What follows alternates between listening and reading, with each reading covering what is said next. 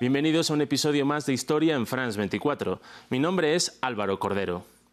Este primero de julio cumplió 50 años la Administración para el Control de Drogas en Estados Unidos, conocida en América Latina como la DEA por sus siglas en inglés.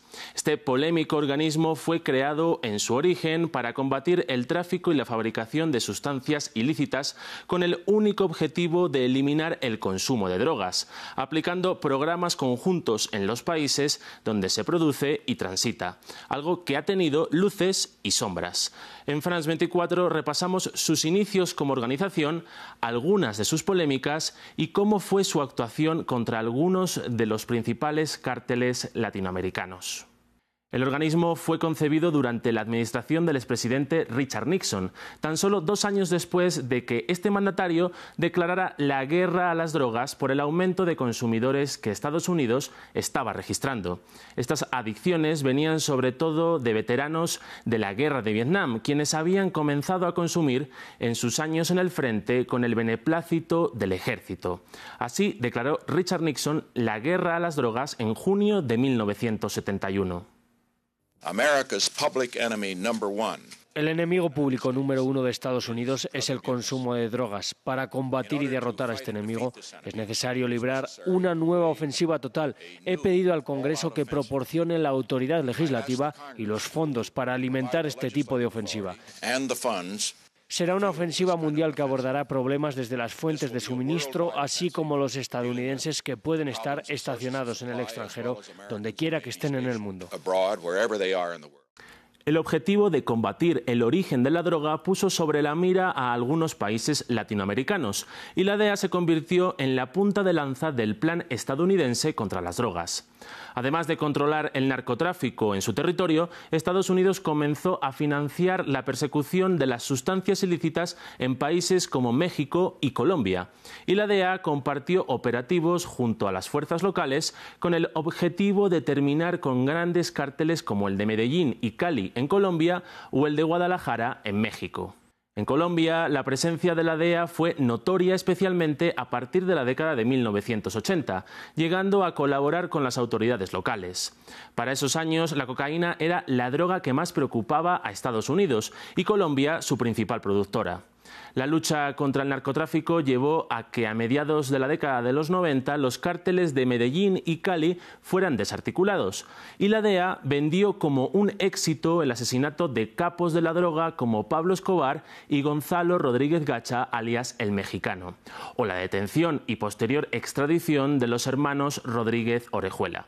Sin embargo, tras la desaparición de los cárteles colombianos, otras organizaciones criminales, guerrillas y grupos narcoparamilitares ocuparon su lugar en el mercado del narcotráfico, algo que posteriormente traería consecuencias como el recrudecimiento del conflicto armado colombiano y controvertidas megainversiones militares de Estados Unidos en el territorio, como el Plan Colombia.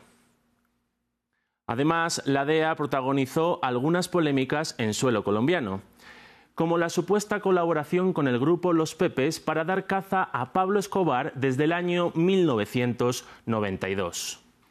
Estas acusaciones vinieron por parte de miembros de grupos paramilitares colombianos, que implicaron a la DEA al asegurar que entrenaron y permitieron que esta alianza formada por paramilitares como los hermanos Castaño, por la cúpula del cártel de Cali y por enemigos de Pablo Escobar, persiguiera e intentara dar caza al líder del cártel de Medellín.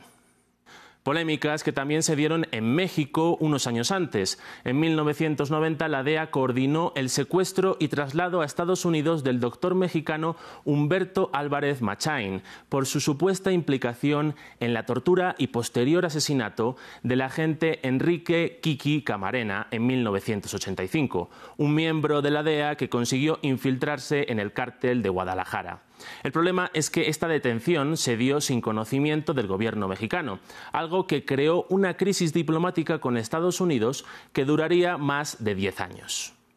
Además, su desempeño en México también tuvo luces y sombras, aunque se consiguió junto con el Estado mexicano detener a grandes figuras como Miguel Ángel Félix Gallardo o el Chapo Guzmán, el poder de los cárteles se ha multiplicado en los últimos 40 años y lo podemos ver en esta gráfica. En un inicio, básicamente había dos grandes cárteles, que era el de Guadalajara y el Clan del Golfo, pero con los años esos cárteles se multiplicaron y podemos ver que hubo varios como la creación de varios como el de Sinaloa, Juárez, Tijuana o familia michoacana.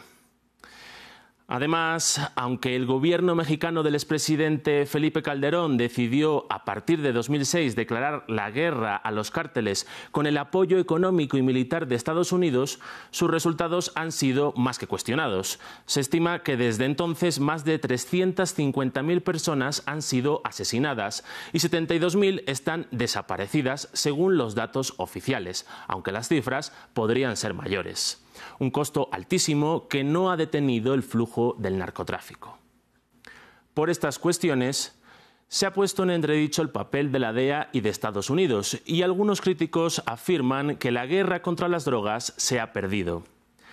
El ejemplo más claro es la crisis sanitaria que vive actualmente Estados Unidos, con decenas de miles de adictos a drogas tan dañinas como el fentanilo. El enfoque bélico no ha conseguido frenar al narcotráfico y solo ha causado violencia en Estados Unidos y en América Latina, especialmente entre las poblaciones más desfavorecidas. La cuestión ahora es intentar buscar otros caminos, que algunos defienden que están en la legalización y control de drogas por parte de los estados, aunque la oposición a esto sigue siendo muy fuerte. Con esto concluimos. Si quieren conocer más historias, sigan conectados a France24 y france24.com.